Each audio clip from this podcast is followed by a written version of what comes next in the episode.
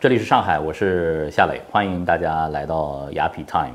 在美好的地方，呃，遇到有趣有故事的人啊，一直呢是我们节目的一个宗旨。那今天呢，呃，我所处的这个空间啊，其实也是充满了故事的。这里是番禺路一百二十九号，是乌达克在上海的旧居，也是乌达克来到上海和上海结缘，到今年已经是一百年。他为自己所建造的最大的一幢呃自己居住的居所了。那么在今天这样的一个乌达克的居所里啊，我们将会遇到一位可能对于很多民乐和国乐的爱好者来说是一位久违的朋友，是国乐大师汤良兴先生啊，欢迎汤先生 来到雅痞做客啊。您多长时间没回上海了？呃，我基本上出去了三十二年，嗯，一九八六年。呃，出去，那么在美国生活了十多年，又受邀到台湾去这个艺术大学里面教书了二十年。我今年两三月份就准备回上海，回老家。嗯，那么想看看上海，这个是回忆过去。那么自己谨慎一点的能力呢，呃，如果需要的话，我就贡献给上海。您觉得上海哪些地方还没变？哪些发生了巨大的变化？三二十二年里边呢，我也是经常回上海的。妈妈在的时候，我每年回来。那么这个妈妈走了以后呢，兄弟姐妹还在这儿，那么一两年，呃，会回来一次。嗯。那么上海变化很快，那么这个经济的变化、城市的变化，这个是文化艺术的变化都很大。我觉得最近一两年，就是在上海一个大的氛围来讲，就是说，呃，文化的范围开始有一点，就是国家推动和民意，这个是一个走向，嗯，一个大的环境。是的，就是一个城市发展到了一个新的发展阶段了，大家对文化的热情，对对对，越来越高啊。嗯。呃，汤先生，呃，接触这个国乐啊，是不是和您本身的这个家庭也很有关系的？我知道有汤家班嘛，对吧？哎，对对。从几岁开始接触呃国乐？那生出来以后就耳濡目染，耳濡目染。因为我们以前叫汤家浪嘛，那么汤家浪这个是一个住宅区呢，就是住了四家姓，嗯啊，一个住家主要做生意的，这个是。呃，还有一家李家是做花园园丁的，绿化的，还有一家呢是道教音乐的，嗯，祖传的。那我们家里呢，汤家呢一个大家族，祖祖辈辈大概是有我知道的就有八代人玩丝竹音乐，所以在这个上海呢，就是丝竹音乐来讲，就汤家班的丝竹音乐。是还小有名气，那么所以从小在这个一个家庭里面呢，觉得很开心。哎，这个业余这个叔叔啊、祖父啊、父亲啊、哥哥啊、堂兄啊，这个都会玩江南诗作。比如说我们曹家渡，是一个长江苏州河的一个渡渡口。那么这个呃生意上，这个经济上来来往往，在马路上呢，就是也有说唱。也有艺人来表演，那么又有江南诗作，哎，就是婚丧喜事，又有道教音乐，又有佛教音乐，所以从小音乐充斥在我生活当中。嗯，所以我在那个时候，我觉得生活很开心。嗯，接触音乐，开始玩玩二胡啊，打打木鱼啊，我们叫叉子小的胖胖器啊，跟着他的节奏玩。所以小时候呢，就是，呃，觉得音乐就是好玩的，好玩、开心、好玩、也开心，也感兴趣。对对，感兴趣。嗯，这个其实是孩子们进入音乐天地其实最重要的。反而现在的孩子有的时候在学习音乐的时候，从一开始就有功利心了，我要去考这个证儿，将来要当一个要当的演奏家，哎，当一个某某某一样的这个我现在的偶像。这个呢，对孩子来讲，我觉得太沉重。嗯，我觉得就是我的体会也是这样。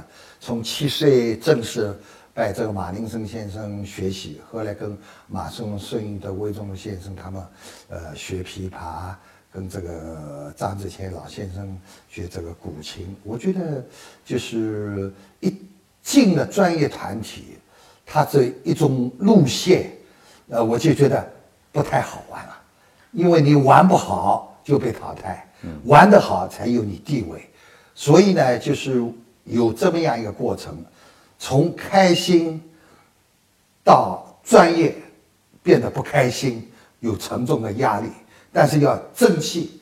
到后来呢，变成哦，国家培养的，要为国家争气，有责任了。有责任心了。嗯，然后再几十年通过自己的演出，在国际上的和这个台湾的这个一个教学过程的演出和他们的去文化人接触以后，哎，我觉得音乐实际上不要有什么太多的责任和沉重的负担。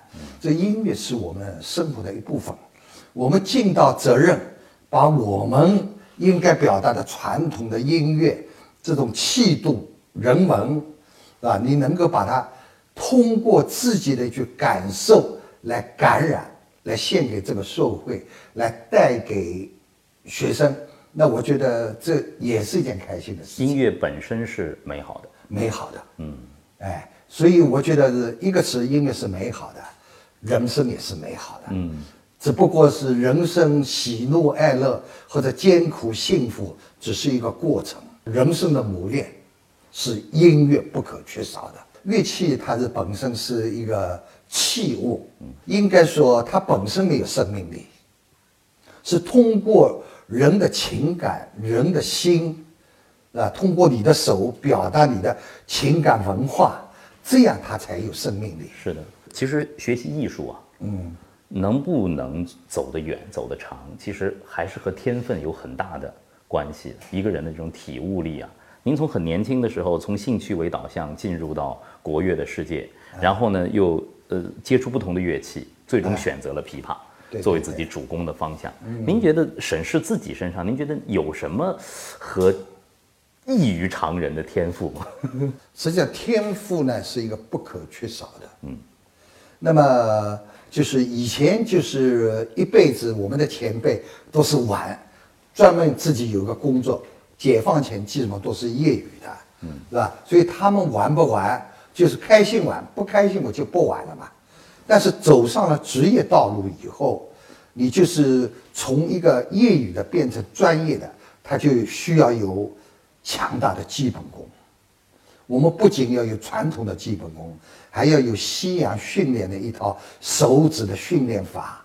那么我们这样表达的现在更广泛的一种社会题材、更新的节目、更新的这个一些协奏曲，我们才能跟上。我们有更大的表现力。但是最根本的一点，我一直是讲，基本功、技术的东西，有好的老师自己用心。五年十年，基本上有一个比较扎实的基础，嗯，就看你用功不用功，嗯。但是人生的道路，这个一个人文化和气质的一种磨练，那是一辈子的，嗯。这个向地方学习，向戏曲学习，尤其在生活上，一个人的这个各种各样的磨练，你做了一个坚强的、大气的、有文化的人，那我觉得。这个音乐才好听，是这个可能是呃，我所讲的天赋就是这个天赋。你有文化了，你的气度大了，他的音乐也变得像你的人格一样。嗯，如果人磨练的不怎么样，你再怎么去人为的去表达，你一听音乐，不是你自己的。嗯，那这样呢，我觉得天赋无非讲就是聪明一点，这个都有共性的。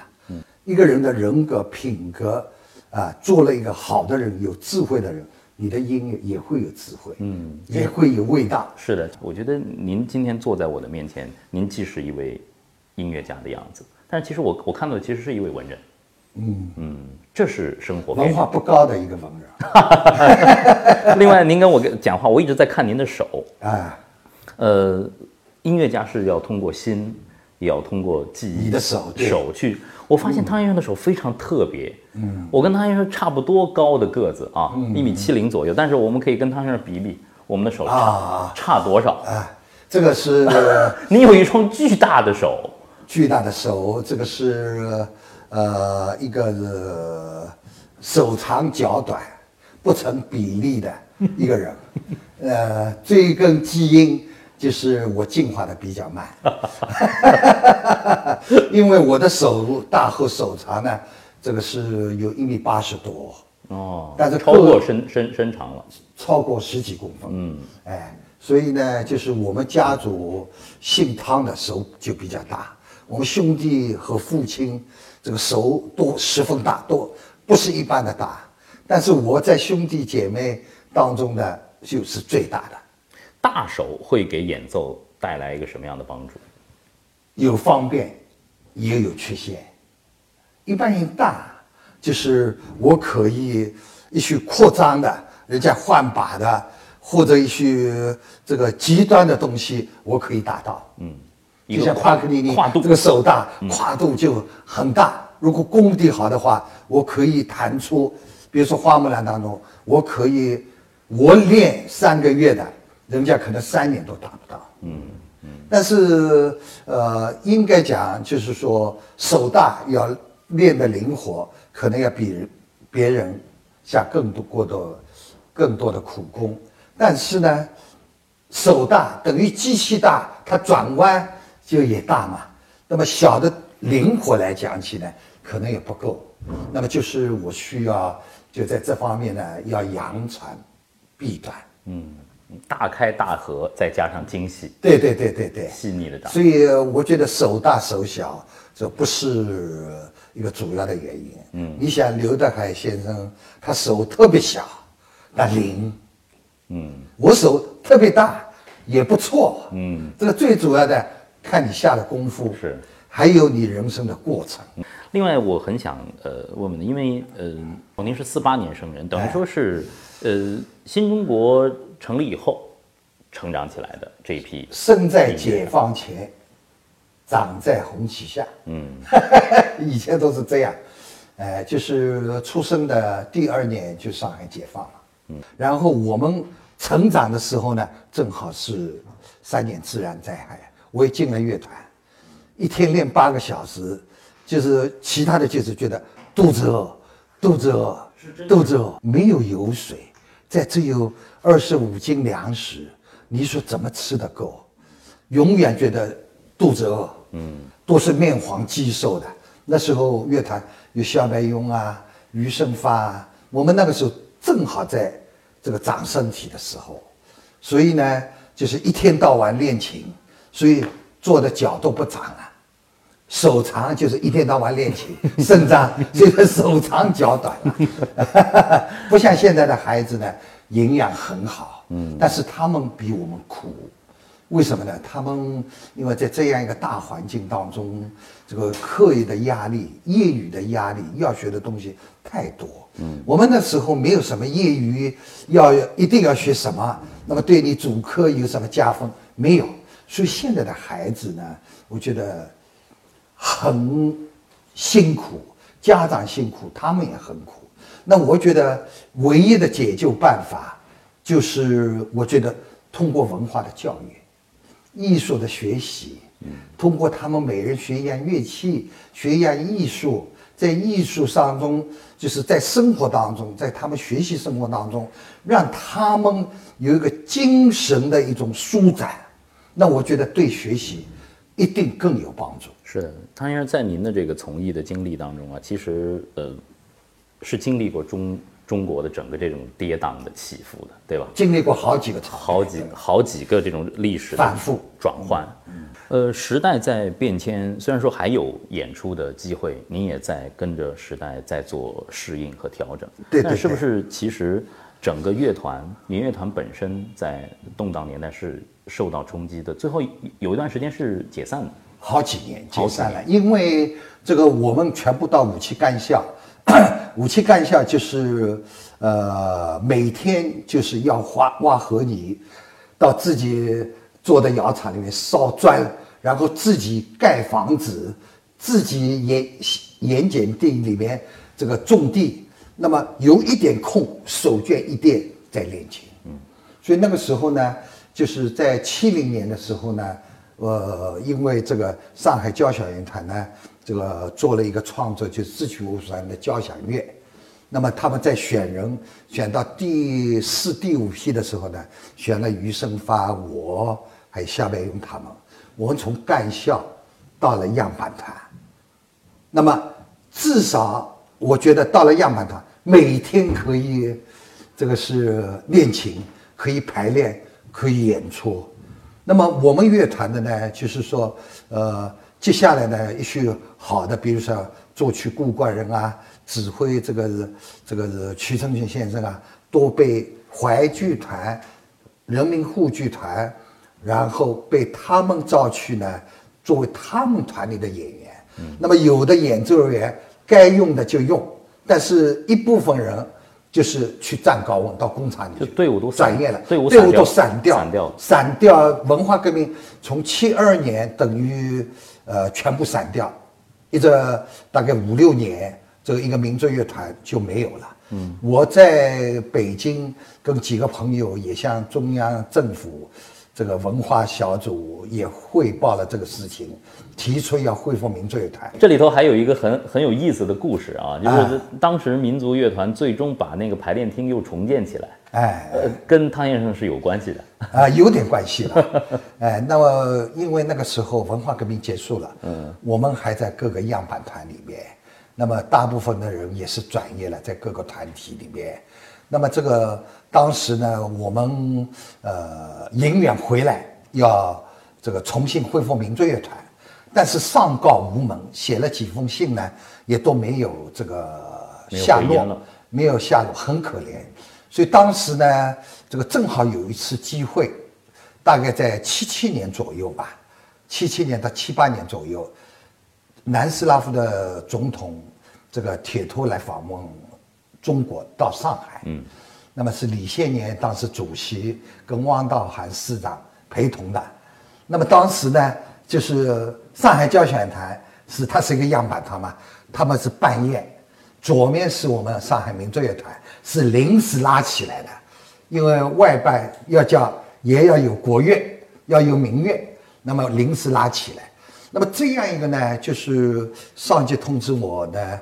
跟闵惠芬两位就在主桌上要演奏一个琵琶独奏，一个二胡二胡独奏啊！哎，那么我就受了大家的重托，大家我也参加一块讨论，希望我把这封信能够交给首长，希望他们支持。但在席间找不到这个机会吧？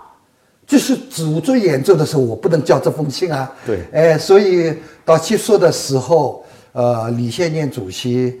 和汪道涵先生这个呃送走刚刚送走这个铁托总统时候，在电梯的一刹那，我就悄悄的，就是到他们身边，就当时受到这个是这个他们的警卫阻拦，但是我已经拿出来了，因为这个李主席还认得我，说小伙子什么事情。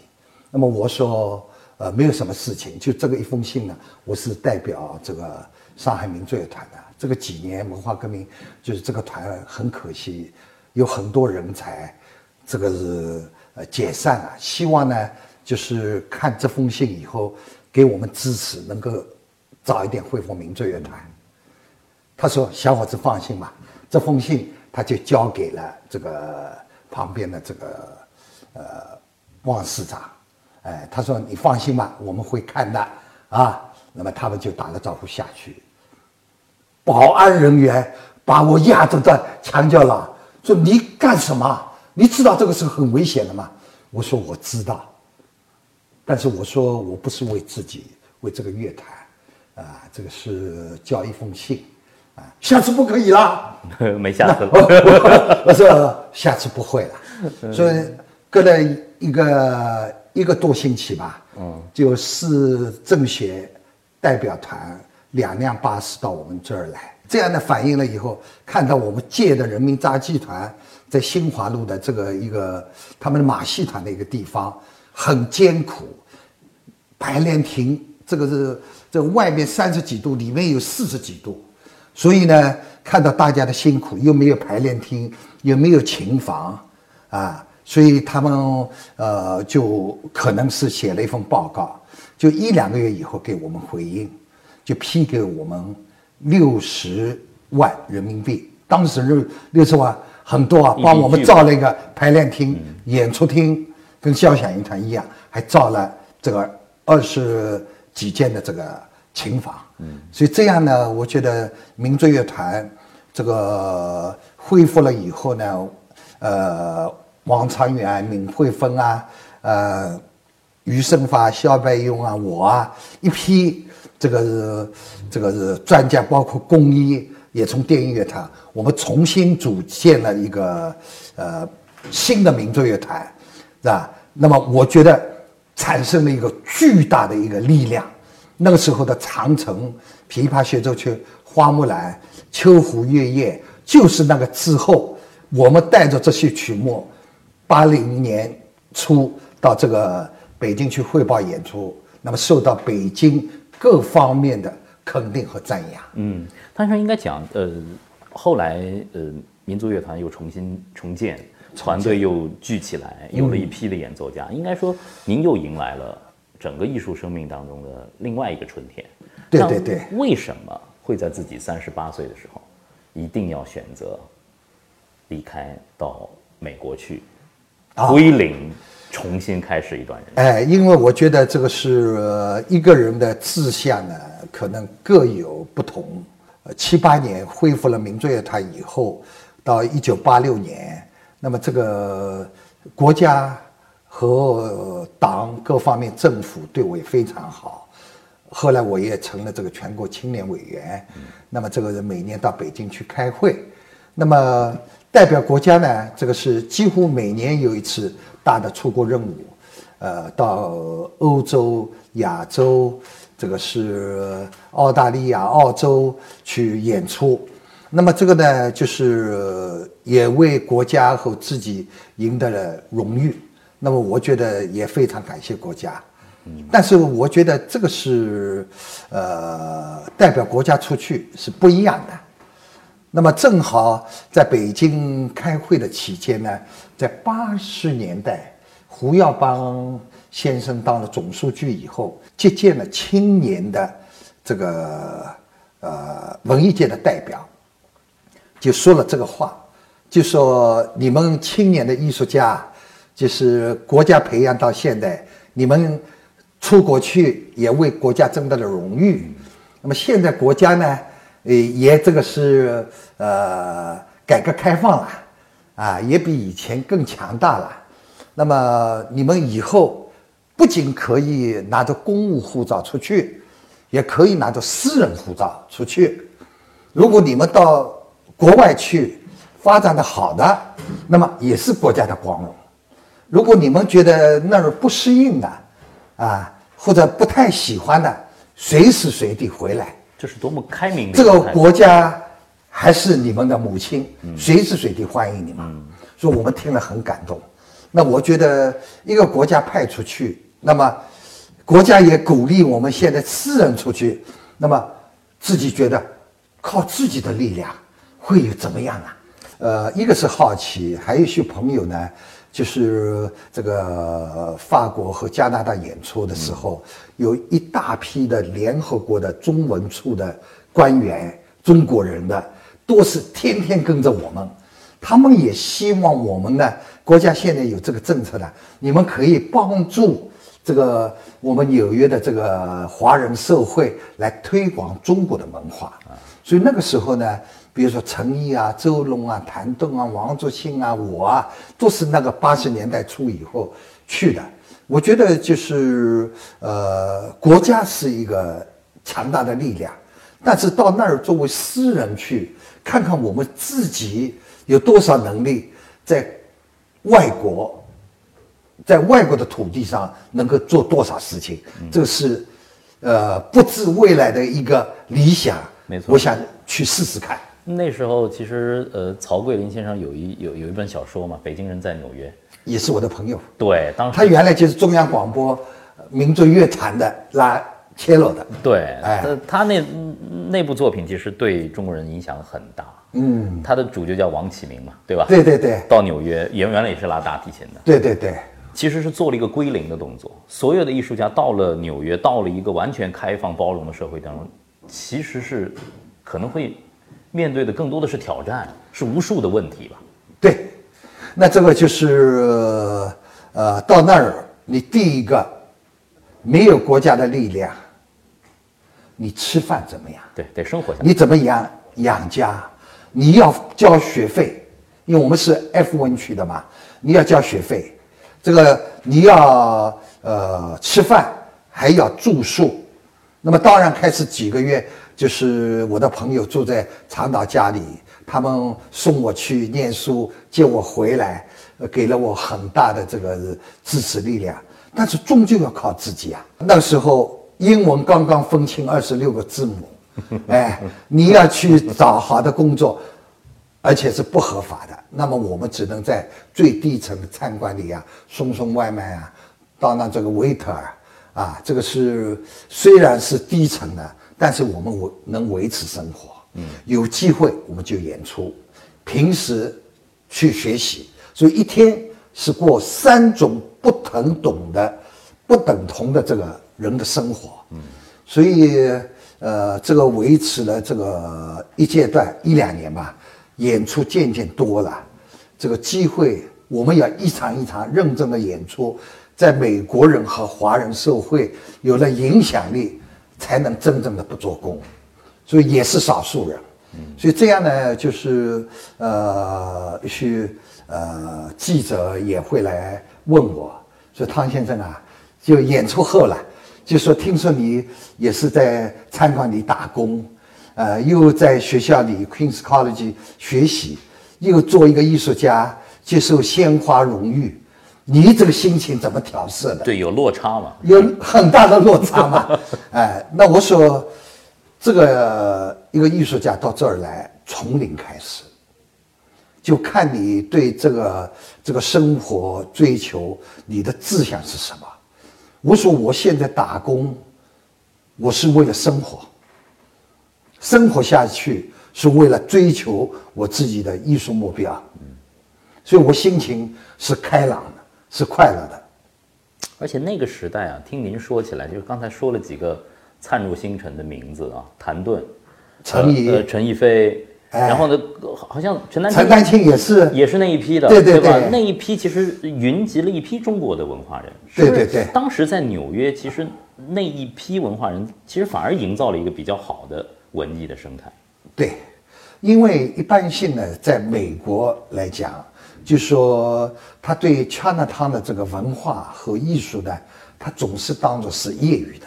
嗯，但是八十年代以后呢，中国是一批经过训练有素的、有一定成就的年轻艺术家到那儿去，让他们看了你们的画展，看了你们的音乐，那么这个呢，就是让美国人知道了，这个中国现在不仅是强大起来，而且它的艺术、它的音乐也是训练有素，是强大的，而且我们又那么认真，水准还不错，应该说具有一点水准，让他们刮目相看。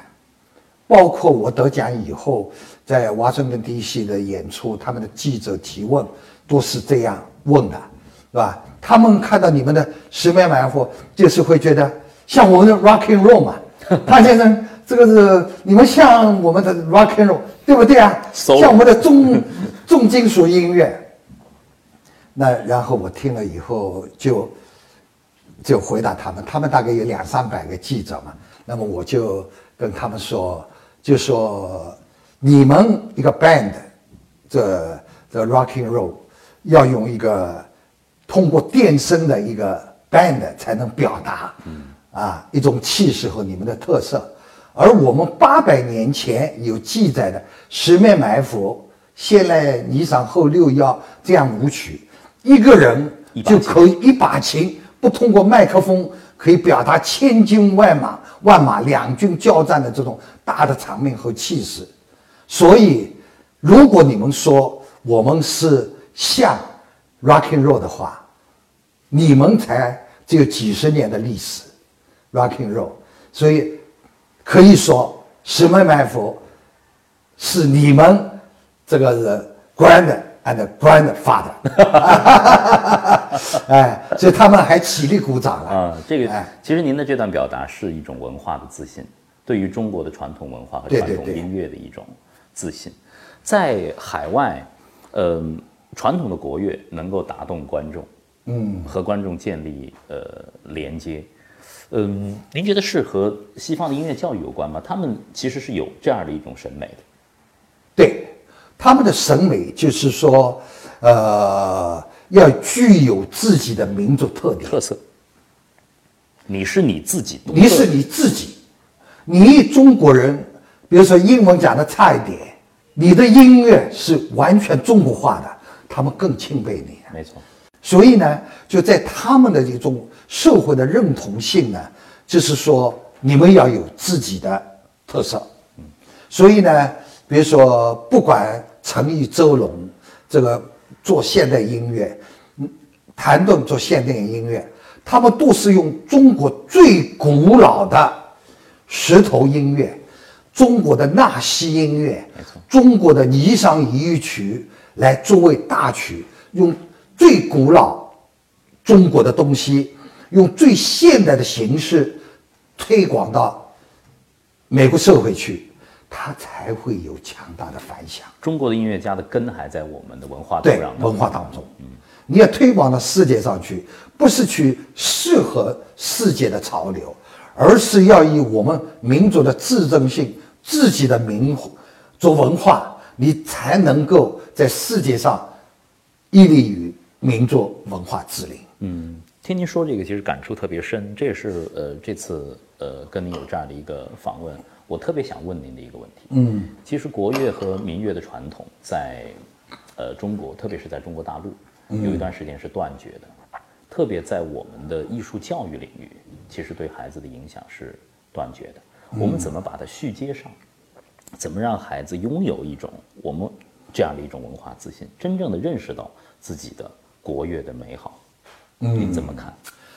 这个呢，就是在美国是这样，他对你们的一种传统和民间的一种认可和一种敬仰。嗯，那么我二十年到呃台湾去这个大学里面教学，那对台湾的文化也有深一层的这个了解，因为我觉得台湾作为这样一个呃中国的这个一个部分，小小的地方，但是他们的中国文化呢没有断过。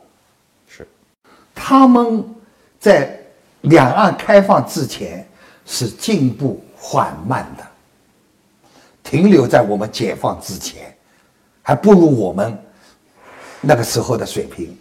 但是呢，开放以后，他们大量的过来，然后我们大量的艺术家到那儿去演出，那么这样呢，就是台湾这个二十几年来，应该讲这个严格来讲十多年来，经过两岸的交流，他们的进步是很快。我觉得比我们的速度快，所以我们这个相距的距离呢，差距不大了。在大陆呢，反而这样一个强大的一个这个国乐基础呢，因为经过了几个反复以后呢，我们有过断层，对有过反复，那么整个来讲，我们的国乐在我们中国地位并不高。我觉得现在要归于自然，归于自然什么呢？我们中国的文化五千多年，是那么我觉得这样在大环境当中呢，我们也不能走绝对这个一个偏向。我觉得中华文化为主体，你学洋的，洋为中用；你芭蕾舞的，或者你传统的昆剧、京剧、秦腔、地方梆子腔和地方的音乐，广东音乐、江南诗作，都要为古为今用，要为我们今天的社会服务。